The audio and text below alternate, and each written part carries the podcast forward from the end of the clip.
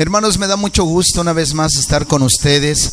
Qué alegría tenerlos aquí para seguir aprendiendo sobre estos principios que debemos establecer y que debe tener una iglesia. Así es que, pues bienvenidos aquí a Centro Cristiano Peniel. Y una vez más digo, qué bendición poder tener la escritura, la palabra de Dios, la cual nos enseña todas las cosas. Amén. ¿Traen su Biblia? Gloria a Dios, qué bueno. Pues entonces vamos a orar y vamos a pedir la dirección de Dios para continuar con nuestras enseñanzas sobre eh, lo que es la iglesia. Acuérdese, estamos viendo el tema membresía, membresía, disciplina y cuidado de los creyentes. Entonces, membresía, cuidado y disciplina, o membresía, disciplina y cuidado, es ser más que un creyente. Amén. Pues vamos a orar. Padre, te doy gracias. Te ruego que nos des el deseo de seguir aprendiendo de tu palabra. Te ruego, Padre, que tu Espíritu nos guíe en esta enseñanza el día de hoy, aquí con mis hermanos, Señor, que al abrir la escritura, Padre Celestial, podamos ver, Señor, cómo tu Espíritu nos guía y nos da entendimiento para comprender tu palabra en el nombre precioso de Jesús. Mis amados hermanos, la semana pasada hablábamos acerca de las características que debe tener una iglesia del Señor. Parece ser que hasta el siglo XIX y XX todavía existía esta buena labor de una iglesia, cómo enseñar el proceso de incorporación y hablamos acerca de la disciplina que es tan importante en la iglesia y vimos como un caso fue juzgado de un hermano que era de la iglesia, que estaba bautizado, que participaba de la comunión, pero que estaba viviendo una vida inmoral. ¿Hasta dónde podemos establecer los parámetros? ¿Hasta dónde podemos entonces ejercer disciplina dentro de la iglesia?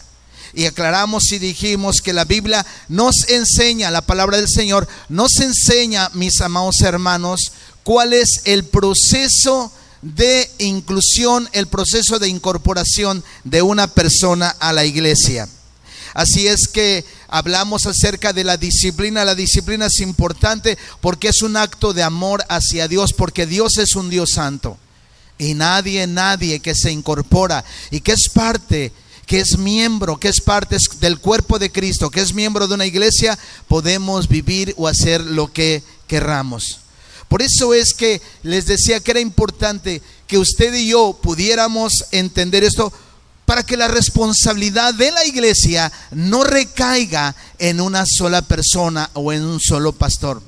Cuando una sola persona o un solo pastor toma las decisiones de manera absoluta, entonces estamos hablando de una persona que tiene un poder absoluto, que no toma en cuenta a la iglesia, es decir, tampoco a sus, a sus ancianos, tampoco a sus líderes o a sus diáconos.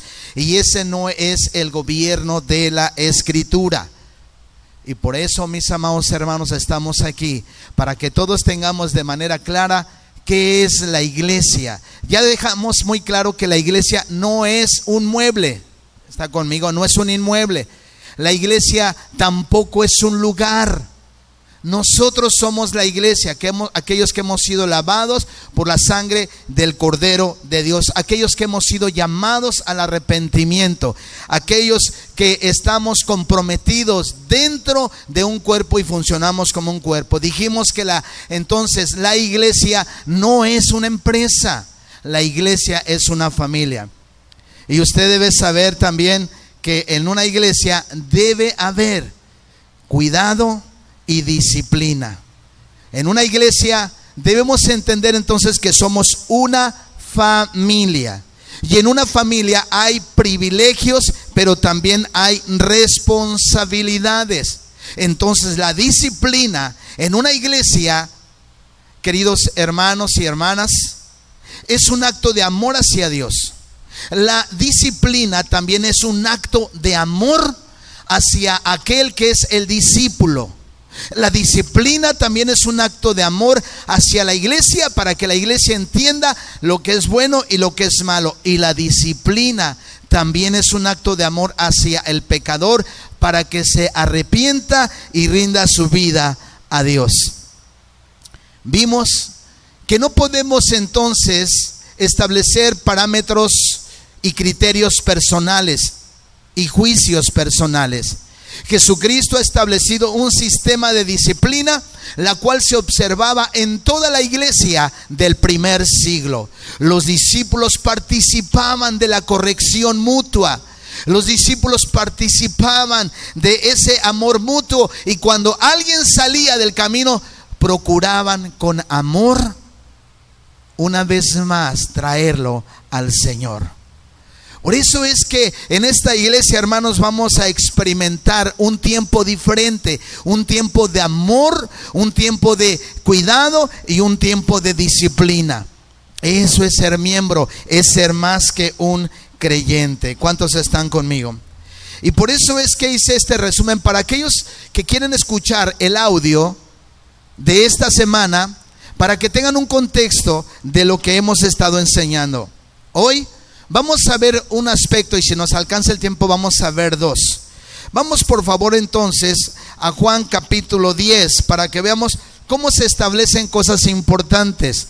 Y ya dijimos que si una iglesia tiene parámetros y tiene entonces un proceso de disciplina bíblico, no tendremos entonces criterios propios, sino nos apegaremos a la escritura. Y como bien les dije, mis amados hermanos, este no es un tema fácil de escuchar, mucho menos de predicar. Y yo soy su hermano, soy su amigo, y yo les quiero mucho y les amo mucho, y porque les amo mucho, hermanos, es tiempo ya que en esta iglesia que ha caminado y que ha ido madurando, entienda entonces estos principios de disciplina. Vamos entonces a, ver algunos aspectos más del cuidado de la gente. Fíjese lo que dice capítulo 10 de Juan, el capítulo 10 del libro de, de Juan. ¿Ya lo tiene por ahí? Todos traen Biblia. Es importante entonces que atendamos la escritura. Juan 10, una vez más le quiero pedir que por favor pudiere apagar su celular o en el, eh, en el mejor de los casos, si quiere póngalo en vibrador. Amén. Fíjese lo que dice la escritura en Juan capítulo 10. Y esto nos habla del cuidado de la iglesia. El tema principal del Evangelio de Juan es la divinidad de Jesucristo. Jesucristo es Dios Todopoderoso. Pero la iglesia necesita entender esto. Mire lo que dice la escritura. De cierto os digo el que no entra por la puerta en el redil de las ovejas, sino que sube por otra parte, ese es ladrón y salteador. Mas el que entra por la puerta, el pastor de las ovejas es. A este abre el portero y las ovejas oyen su voz y sus ovejas llama y a sus ovejas llama por nombre y las saca. Cuando ha sacado fuera todas las propias va delante de ellas y las ovejas ¿Qué? Le siguen porque ¿qué? Conocen que su voz. Mas al extraño no seguirán, sino huirán de él porque no conocen la voz de los extraños. Esta alegoría dijo Jesús, pero ellos no entendieron qué era lo que decía. Volvió pues Jesús a decirle, de cierto os digo, de cierto, de cierto os digo, yo soy la puerta de las ovejas. Todos los que antes de mí vinieron ladrones y salteadores, pero no los oyeron las ovejas. Yo soy la puerta. El que entra, el que por mí entrare, será salvo y entrará y saldrá y hallará pastos. El ladrón no viene sino para hurtar, matar y destruir. Yo he venido para que tengan vida y para que la tengan en abundancia. Yo soy el buen pastor y el buen pastor su vida da por las ovejas. Qué hermoso pasaje y qué hermosa alegoría nos enseña Jesús en este relato bíblico. Y nos compara como a ovejas, a los que somos de la grey nos compara como a ovejas. Recuerde que hay una lista que se actualiza en el Nuevo Testamento donde los que eran miembros de la iglesia eran vigilados y eran supervisados. Acuérdese que una verdad central es que la iglesia es requerida por Jesucristo. Y una tarea principal de todos nosotros es velar por la pureza de unos por otros. ¿Cómo estamos, hermanos? ¿Cómo estamos? Y esa es una tarea que poco se hace en esta iglesia, pero tenemos que velar por la pureza de unos por otros. Esa es una tarea importante, una responsabilidad que cada uno tiene, cuidar la pureza de unos por otros. Y hermanos, la iglesia es requerida por Jesucristo para rendir cuentas. Y en este pasaje hay un relato donde Jesús nos llama la atención diciendo dos veces cuando dice de cierto, de cierto, es que esto es de suma importancia. Esto es de mucho, mucho cuidado y debemos poner atención a esta enseñanza. De cierto, de cierto os digo. Cuando en la Biblia nosotros encontramos que algo repite Jesús, hermanos, es porque es de suma delicadeza importante y por supuesto porque está tratando de ovejas que están dentro de un redil, pero que no están exentas de los peligros. Y mis amados hermanos, hay personas, de acuerdo a este pasaje, que tratan de sacar ovejas del rebaño que tratan sacar ovejas del rebaño. Hemos tenido casos en donde inclusive hay personas que dicen, eh, les dicen a otras personas que tratan de madurar su vida en la iglesia, en Cristo, en la palabra, y hay personas que son de mala influencia y les dicen, no te metas tanto en eso.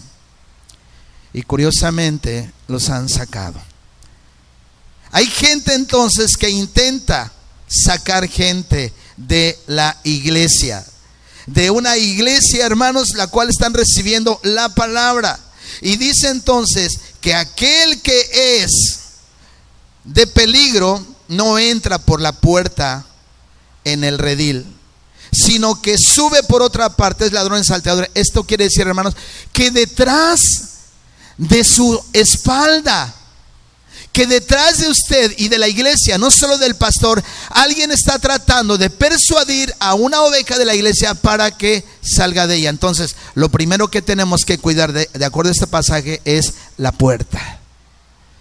Tenemos que cuidar quién entra a nuestra iglesia. Tenemos que cuidar la puerta del rebaño. ¿Quiénes quieren unirse a nuestra iglesia? Debemos saber cómo están, cómo vienen a la iglesia. Y si entienden la seriedad de unirse a una iglesia en un proceso de disciplina y enseñanza. Miren mis amados hermanos, hoy esto es verdad, antes no era tan así, pero hoy cualquiera se une a una iglesia y vaya estragos que hace por no tener cuidado de ello.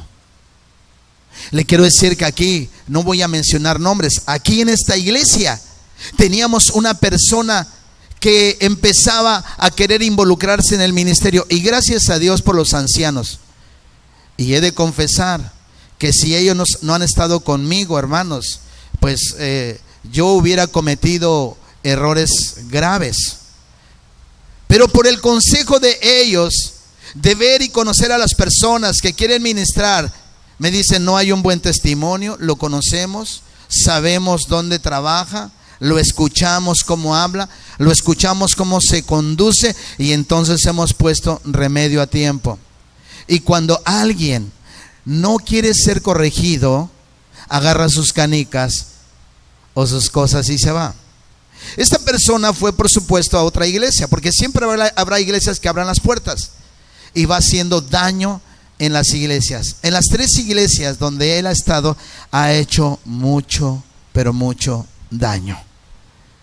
Y aún con todo esto, se le da la información a los pastores, porque antes, hace tiempo, eh, eh, me, dirijo mi vista, porque mi hermana Olga y yo somos de la vieja guardia, junto con el hermano Miguel que conoció también ya al Señor y, Lázaro. Antes había hasta cartas. Decir, esta es eh, mi carta de, testimonio de no estuve en la otra iglesia cuando alguien llega. Siempre vendrá gente a nuestra iglesia de otras ciudades. También debemos saber quiénes son y cómo vienen. Pues fíjese que en un WhatsApp que tengo de pastores, alguien hacía una pregunta. Dice, a ver qué me contestan ustedes. Por eso tenemos que cuidar. Dice que llegó una persona, una, una oveja a Guacamayas, a una iglesia de la cual no voy a decir el nombre. Llegó a Guacamayas y entonces se instaló, pero después eh, se dieron cuenta que esta persona ya ministraba ahí, pero había dejado a su esposa en Estados Unidos con sus hijos y se casó aquí en Lázaro con otra persona. Vaya sorpresa. Hermano Miguel, ¿cuántas cosas no hay en las iglesias? ¿Cierto o no, hermana Olga? Y de verdad que alguien para agarrar el púlpito, hijo, le pasaba mucho tiempo antes preparándose, dando testimonio. Y por eso es que Jesús dice en este pasaje de, Juan 10, hermanos, dice, de cierto os digo que el que no entra por la puerta en el redil de las ovejas, sino que sube por otra parte, ese es ladrón y salteador. Hay gente que trata de sacar ovejas sanas de una iglesia y en ocasiones sabe que lo logra, hermanos. Por supuesto que también a nuestra iglesia, cuando viene gente de otro lugar, de otras ciudades, debemos platicar con ellos. Hay gente que viene de otras iglesias maltratadas, con inmoralidad y muchas cosas, y vienen a nuestra iglesia, también debemos enseñarles el proceso de incorporación en esta iglesia. Y dicho sea de paso, hermanos, yo no solo debo tomar la decisión de quién va a ministrar en esta iglesia de los que llegan de otro lado, y tampoco debemos aventurarnos a ponerlos a trabajar en esta iglesia. ¿Por qué les platico esto? Porque ustedes, hermanos, han venido y están en nuestra iglesia y ustedes son considerados parte de esta iglesia y algunos tienen que entender cuál es el proceso de incorporación a esta iglesia. Y todos nosotros debemos cuidar el rebaño. Todos nosotros, porque viene el lobo, hermanos. E inclusive hay ovejas vestidas de lobos. O hay lobos vestidos de ovejas que vienen y le van a hacer daño al redil, hermanos. Fíjese que la palabra de Dios nos enseña entonces un principio importante. Hay gente que detrás de nosotros va a querer hacerle daño. Y mire lo que dice la palabra. Y esto también nos enseña la responsabilidad a nosotros como cristianos. Cuando Jesús dice, yo soy la puerta. El que por mí entrare, versículo 9, será salvo y entrará y saldrá y hallará pastos. El ladrón no viene sino para hurtar, hurtar, matar y destruir. Y yo he venido para que tengan vida y para que la tengan en abundancia. Yo soy el buen pastor y el buen pastor su vida da por las ovejas. Escuche esto que es importante. Mas el asalariado, mas el asalariado y que no es el pastor de quien no son propias las ovejas, ve venir al lobo y deja las ovejas. ¿Y qué? Y huye. Juan capítulo 10, versículo 12. Mas el asalariado, el que no es el pastor, de quien no son propias las ovejas, ve venir al lobo y deja las ovejas y huye, y el lobo arrebata las ovejas y las dispersa. Hermanos, entonces, esto me dice, que no podemos tener gente que le tenga miedo a las batallas dentro de la iglesia. Porque las batallas, ¿verdad, hermano? Este Miguelito Betancourt, hermano, hermana Olga, hermano Miguel, se ganan, Julio, en las rodillas. Y no todos le entran. Dicen que a, eh, eh, al trabajo y a los trancazos, no todos le entran, Julio. Y la verdad es que yo diría en la iglesia que, a la iglesia y a la oración no todos le entran. No todos le entran porque sabe que esto implica una vida de negación. Y estar al frente y estar luchando, hermanos, porque los embates del enemigo no son tan sencillos a las vidas de la gente que ora. Hermanos, somos probados. Y el enemigo nos desafía también a través de las circunstancias que vemos, a través de los hijos, ¿cierto o no? Y por eso, mis amados hermanos, Jesús dice que el asalariado, el que no es el pastor, de que no son propias las, ovejas, esto quiere decir aquellos que pues tienen su corazón puesto en la lana, que no le importa, escuche, que no le importa, no le importa, ojo, que no le importa verdaderamente, amados hermanos, si una oveja viene a la iglesia o no viene. Si una oveja viene o no viene, si está por ahí dispersa porque el lobo vino, porque algo pasó, nuestra responsabilidad es orar e ir por él. Es buscarle. Porque dice la escritura entonces en este pasaje que son dispersadas. Hay personas a las que realmente no les interesan las ovejas. Y nosotros en esta iglesia, la responsabilidad del pastor y de ustedes como líderes es interesarnos por todas las ovejas. Por eso cuando terminan las reuniones, usted tiene la responsabilidad de acercarse a los que no habían venido o de mirar quién no vino para poder visitarles. Esa es nuestra responsabilidad y estar al cuidado de ellos. ¿Por qué no están viniendo? Algo está pasando. ¿Sabe que Un día yo fui por Lalo porque me dijo que se lo estaban llevando los testigos de Jehová. Y como le queda ahí cruzando la calle, pues se acomodó. Y le dije, Lalo, ¿y si sabes lo que enseñan? Y dice, pues la palabra, ¿no? También. Porque hay ovejas que no saben discernir la verdad de la mentira. Y hay que estar al pendiente de ellos. Ya fui, abrí la escritura, pasé tiempo con él y otra vez Lalo empezó a venir a la iglesia. Porque es nuestra oveja. Pero es responsabilidad de todos. Por ejemplo, usted debería tomar acción, ir a visitar aquellos hermanos que ya no han venido. La hermana que eh, Eva, es difícil, hermanos, pero el domingo vino hasta la nuera, vino hasta la viuda, cuando todo este año ya no había venido, pero una tragedia la acercó a la iglesia. Y entonces la iglesia debe abrazarla, debe enseñarle la palabra y hacerla crecer en la palabra, porque su único consuelo es la palabra. Y nosotros debemos hacer esa función. Debemos mostrar un amor por esas personas que han huido, que han sido dispersas. Así es que el asalariado huye porque es asalariado y no le importan las ovejas. Yo soy el buen pastor y conozco mis ovejas, dice, y las mías me conocen Así como el Padre me conoce y yo conozco al Padre y pongo mi vida por las ovejas. Mis amados hermanos, esta es una enseñanza para todos nosotros. Y esto debemos enseñar en la iglesia local, hermanos aquellas personas que huyen, aquellas personas que están dispersas, ya dijimos aquellas personas que vienen de otro lado, de otra ciudad, aquellas personas también que vienen de otra iglesia, debemos cuidar la puerta, hermanos. Debemos cuidar la puerta. Ahora, ¿cuál es la manera de incorporación? Mire lo que dice Hechos 2.42.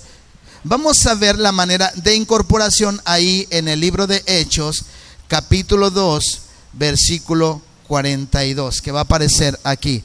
Dice la palabra, y perseveraban en la doctrina de los apóstoles. Versículo 40 primero, hermanos, porque quiero tomar el contexto de todo esto. El versículo 40 dice, y con otras muchas palabras testificaba y les exhortaba diciendo, sed salvos de esta perversa generación. 41. Dice, así que los que recibieron su palabra fueron bautizados, escuche, el carácter de orden. Este pasaje, hermanos, se da dentro de una eh, eh, cultura greco-romana, Miguel. Y ellos tenían una sobreeducación y eran muy educados, así es que también el orden, vea eh, el carácter de orden que tenía la iglesia. Fíjese, hermana Olga, dice, así que los que recibieron su palabra fueron bautizados y después de que fueron bautizados, dice, se añadieron, se añadieron aquel día como tres mil personas. Es decir, se les predicó la palabra creyeron en la palabra, se arrepintieron y rindieron sus vidas a Dios. Y después de haber sido bautizados, se añadieron aquel día como tres mil personas. Entonces, ¿cuál es el proceso de incorporación a la iglesia y al cuerpo de Cristo? Este era un acto público. Era un acto público y se bautizaron. Y entonces después de que se bautizaron, ve el carácter de, orden, se añadieron. Y la Biblia, vamos a ver más adelante qué dice, se añadieron como tres mil personas. Y vea después de que se bautizaron, creyeron, recibieron la palabra, se arrepintieron, creyeron, se bautizaron y se añadieron como tres mil. Y luego fíjense lo que dice la escritura. ¿Y cuál era el carácter de orden? Y perseveraban en la doctrina de los apóstoles la responsabilidad de un nuevo miembro que se incorpora al cuerpo de Cristo, a esta iglesia local, después de haber sido, después de ser bautizado, algunos que ya vienen bautizados, otros que vienen remojados nada más. Pero dice y perseveraban en la doctrina de los apóstoles, en la doctrina de los apóstoles. ¿Y de quién habían recibido doctrina los apóstoles, hermanos? De Jesús. ¿Y qué significa la palabra doctrina? Amén, hermanos. Enseñanza. Entonces, los discípulos enseñaban la doctrina de Jesús. Si usted lee a los primeros padres de la iglesia del primer siglo, a esto se le llama la patrística, y si usted a los, lee a los primeros padres de la iglesia, estos primeros padres de la iglesia eran los discípulos de los, de los doce discípulos de la iglesia del primer siglo. Y usted se va a dar cuenta, pero dice la palabra, ve el carácter de orden. Dice que aquellos que recibieron la palabra, se bautizaron, ve el carácter de orden Recuerden que estamos hablando de un contexto grecorromano donde había mucho orden en la política y en las cuestiones de gobierno. Y la iglesia tenía también un orden, un carácter de orden. Y dice, perseveraban en la doctrina de los apóstoles y en la comunión unos con otros. Entonces, perseveraban en qué? En la doctrina de los apóstoles, en la comunión unos con otros. Por eso es que debemos, hermanos, perseverar en la comunión unos con otros. ¿Qué es la comunión, hermanos? Escuche la palabra, común unión. Que estamos unidos, sí, por la sangre del Cordero de Dios, somos hermanos, pero que perseveramos en la doctrina de los apóstoles y en la comunión unos con otros y en el partimiento del pan y en las oraciones.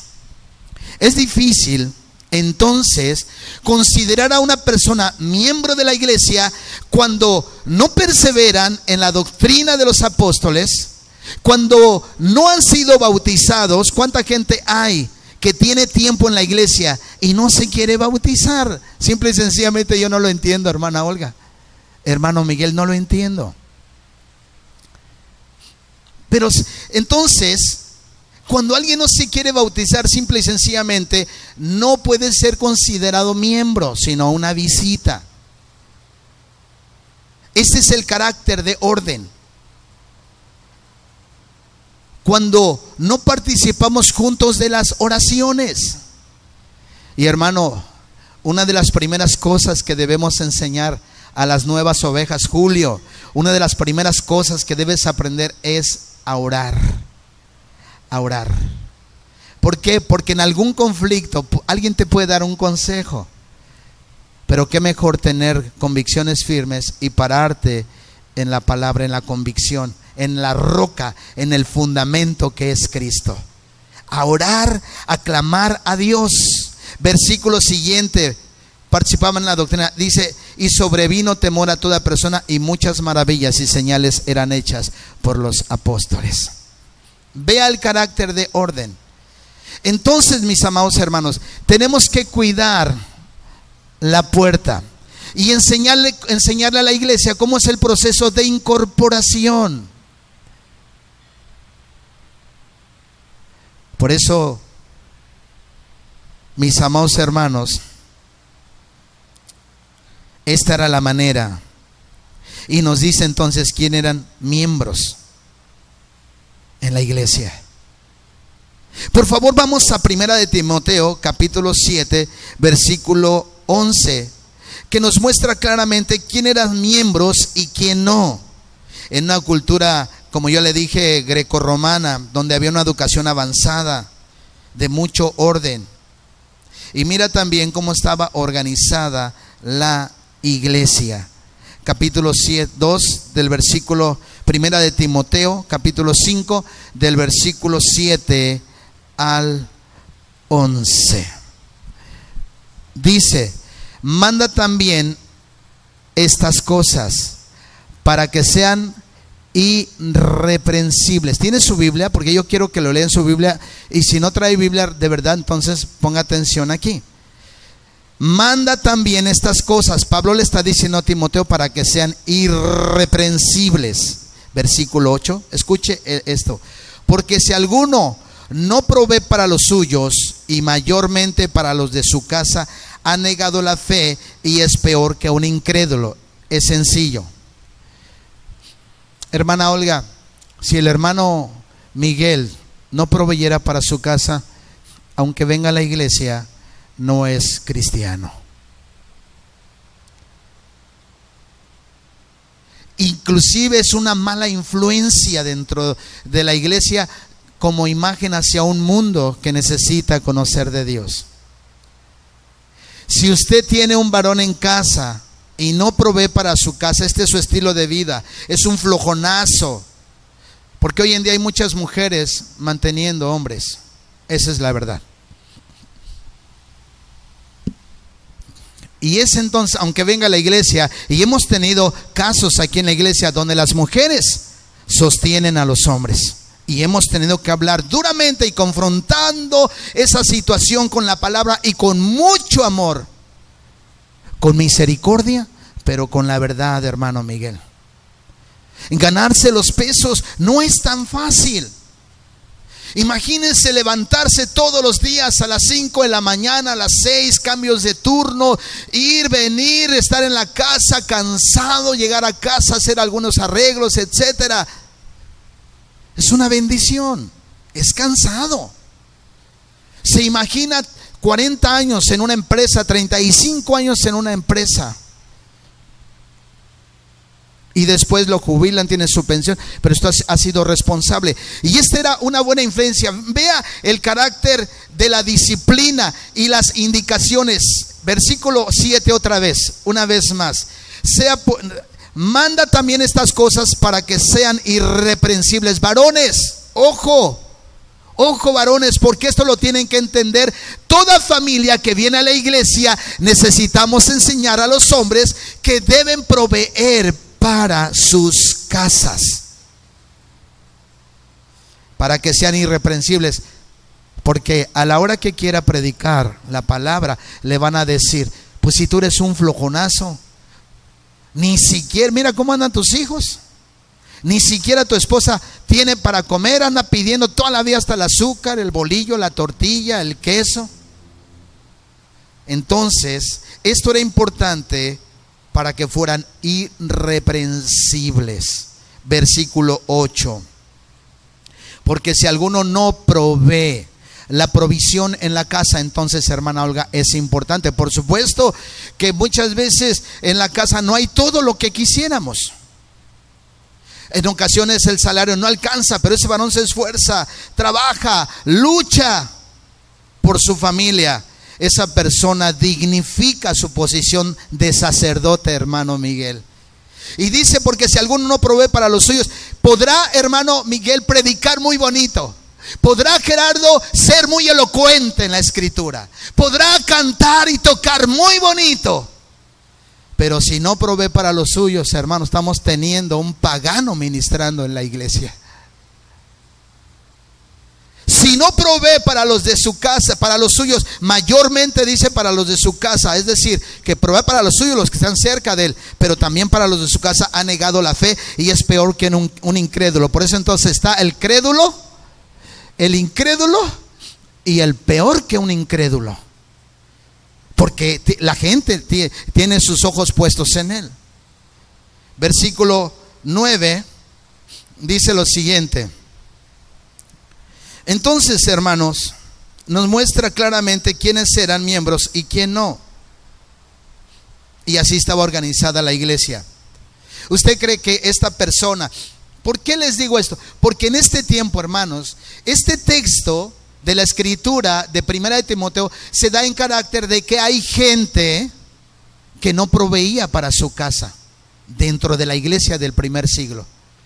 Y por eso digo, bueno, está bien, que vayan a la iglesia, pero que tomen como responsables y que no tomen como pretexto la iglesia para no trabajar entre los hermanos y los ancianos, que no tome como pretexto la iglesia para hacer un flojonazo y no proveer para los de su casa. Ojo, les voy a decir algo aquí. El apóstol Pablo dice que no quiso ser carga a la iglesia. Pero también un siervo que está en la iglesia trabajando es digno de su salario y no debería tener otro trabajo. ¿Está conmigo? Y no debería tener otro trabajo.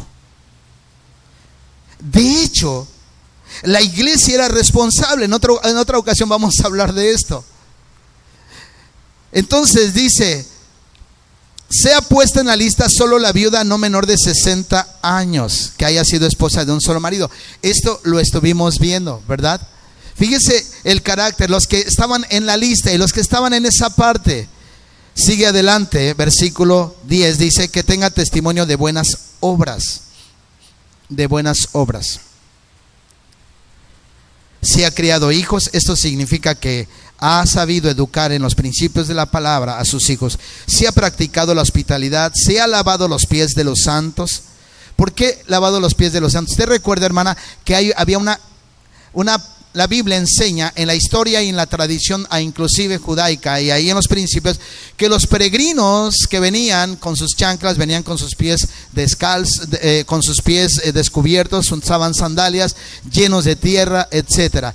Y era confortante, hermanos, confortante de aquellos hombres que predicaban la palabra y que llegaban a un hogar, le lavaban los pies. Ahora, esto de lavarle los pies implica atención e inclusive cuando un hombre de Dios venía lo, invitaban a comer. ¿Qué tal, amados hermanos? Si ha socorrido a los afligidos, si ha practicado toda buena obra. Esto era entonces lo que de lo que participaba la iglesia del primer siglo. Y de esta disciplina y de estas indicaciones y estos consejos, amados hermanos, toda la iglesia del Nuevo Testamento participaba de ello. Toda la iglesia. Entonces, cuando viene una familia, enseñarle al varón que debe proveer para su casa. Si hay mujeres que se que enviudan, debemos enseñarles el proceso de cómo continuar su vida. Esto es importante dentro de la iglesia. Debemos cuidar la iglesia, debemos cuidarle a usted. Pero usted debe saber cuál es el proceso de incorporación a esta iglesia local. Y cómo aquellos que eran bautizados, hermanos, seguían un carácter de orden. Amén recibían la palabra, se bautizaban y eran añadidos. Por eso les dije, hermanos, que en la iglesia, hermana Olga, porque de repente eso se, se puede volver una mercadería y todos, y no tenemos la solemnidad ni el respeto debido a la Santa Cena, a la comunión. Y yo no sé si usted está de acuerdo conmigo, pero sí dejé un precedente el domingo. En esta iglesia solo podrán tomar la Santa Cena aquellos que han sido bautizados y que entienden el proceso de incorporación a la iglesia local, al cuerpo de Cristo. O a poco, hermana Olga, yo me recuerdo en la iglesia de antaño, no cualquiera tomaba la, la Santa Cena. Y otra, otro aspecto importante, hermanos, es que hay decisiones que no se pueden tomar con todo el grueso de la congregación, que debemos tomarlas nosotros, los ancianos. ¿Vieron cómo fue juzgado el caso de aquel hermano que estaba bautizado, que era parte de la iglesia en el Nuevo Testamento, donde dice que, que, ah, tenía un pecado tan escandaloso que Pablo decía, ni aún se nombra entre los gentiles, pero que estaba participando en la iglesia y hubo una amonestación de parte del apóstol Pablo y dedica todo un capítulo para poder juzgar ese caso de inmoralidad. Y al final dice, expúlsenlo. Porque duerme con la, con la mujer de su padre, estaba durmiendo con su madrastra, se acostaba con su madrastra. Y entonces no se puede tolerar en una iglesia sana, con las enseñanzas de Jesús, la inmoralidad. Y Pablo exhortó, no solamente juzgó el caso y les dijo, reúnanse para que reunidos Dice, reúnanse para que reunidos todos entonces le expulsen y el tal sea entregado a Satanás. Y ya les expliqué lo que eso significa. Déjenlo en el terreno del enemigo si insiste en su pecado hasta que se arruine y proceda al arrepentimiento. Se le abra el entendimiento y venga al arrepentimiento. Mis amados hermanos, hay decisiones que tenemos que consultarlas. Y en esta iglesia yo no debería tomar solo decisiones. Por eso, aquellos que son miembros, que se han disciplinado, que tienen una vida de testimonio y esforzándose, no, no, no una vida perfecta, pero sí una vida de testimonio y esforzándose, me pueden e inclusive corregir a mí también, a mí que soy el pastor. Si el pastor merece honra, pero también, hermanos, es necesario que al pastor se le corrija no le dé la vuelta a un problema del pastor, venga con él y corríjalo. O reunidos el equipo de ancianos le pueden corregir y ayudar. Recuerde que una responsabilidad de la iglesia es velar por la pureza de, de unos por otros. Una responsabilidad. Y una verdad central es que la iglesia es requerida por Cristo porque nos va a demandar a nosotros.